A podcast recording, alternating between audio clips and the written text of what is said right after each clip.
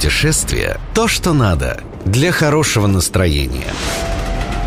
«Вояж» – бортовой журнал «Радио 7 на семи холмах». Привет, с вами Ольга Яковина. Год начался с хороших новостей. С 1 января еще чуть-чуть ближе к нам стала одна из самых труднодоступных прежде стран. Япония значительно упростила визовый режим для россиян.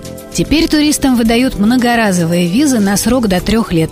А что самое прекрасное, для получения визы больше не требуется гарант. То есть, если раньше, чтобы поехать в Японию, вам обязательно нужно было гарантийное письмо от аккредитованной турфирмы или приглашение от организации или частного лица, теперь же можно просто купить билеты, забронировать отель и ехать.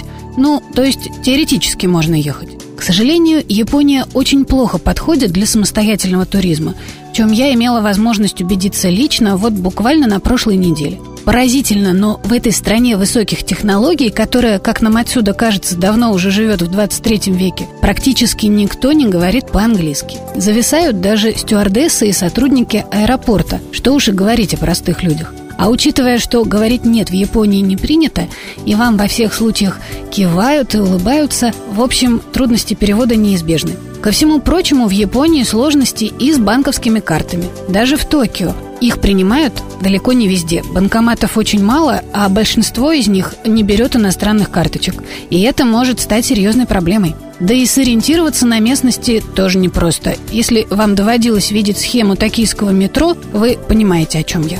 Так что мой вам совет – обязательно подготовьтесь к поездке самым серьезным образом. В Японии вообще все время чувствуешь себя так, как будто оказался на вечеринке у безумного шляпника, где все страньше и страньше, все чудесати и чудесати. Поражает решительно все – одежда, блюда, архитектура, обычаи, традиции, даже таблички на улицах одна другой удивительная. Не было еще в моей жизни страны, где бы я так часто удивлялась, хохотала, недоумевала и выпадала в осадок буквально на каждом шагу. Поездка в Японию стоит дорого, но она того стоит. Впечатление остается на всю жизнь, сами увидите. «Вояж» на радио 7 на семи холмах. Путешествие – то, что надо для хорошего настроения. «Вояж» – бортовой журнал «Радио 7 на семи холмах». Привет, с вами Ольга Яковина. Как и все путешественники, в поездках я делаю огромное количество фотографий, и лучшие из них вы можете найти на нашем сайте radio7.ru и в моем инстаграме. Зовут меня там Яковина, через Y, добавляйтесь друзья, буду рада. Картинки эти я снимаю в основном на iPhone. Во-первых, потому что я ленивая, и меня ломает таскать тяжелую камеру. А во-вторых, потому что камеры в современных смартфонах просто отличные. Но маленький секрет – чтобы ваши картинки выглядели действительно профессионально, хорошей камеры мало.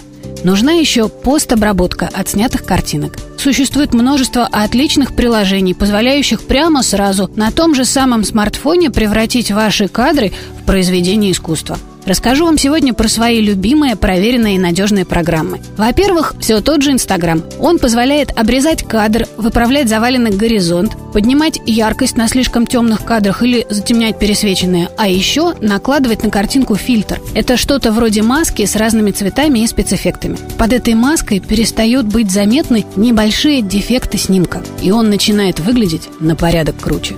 Другое мое любимое приложение называется Snapseed. Это совершенно гениальная программа, которая позволяет обрабатывать фотографии более тонко и четко, чем Instagram. В ней тоже есть свои наборы фильтров очень удачных, плюс огромное количество дополнительных ручных настроек. Можно поднять резкость, затемнить или высветлить любой кусочек кадра и даже убрать с картинки то, что вам не нужно. Прыщик с носа или чей-нибудь локоть или блик, вот просто проведя пальцем. Если нужно сделать коллаж, я советую приложение Live Collage. А моя любимая программа для видео – Quick от GoPro. Она позволяет создавать ролики из ваших фото и видео по готовым шаблонам. Сама накладывает музыку, титры, спецэффекты эффекты и тоже очень-очень простая в освоении. Собственно, этого набора вполне хватает, чтобы ваши фотоотчеты о поездках выглядели не как унылая скукота, а чтобы их хотелось пересматривать, лайкать и шерить.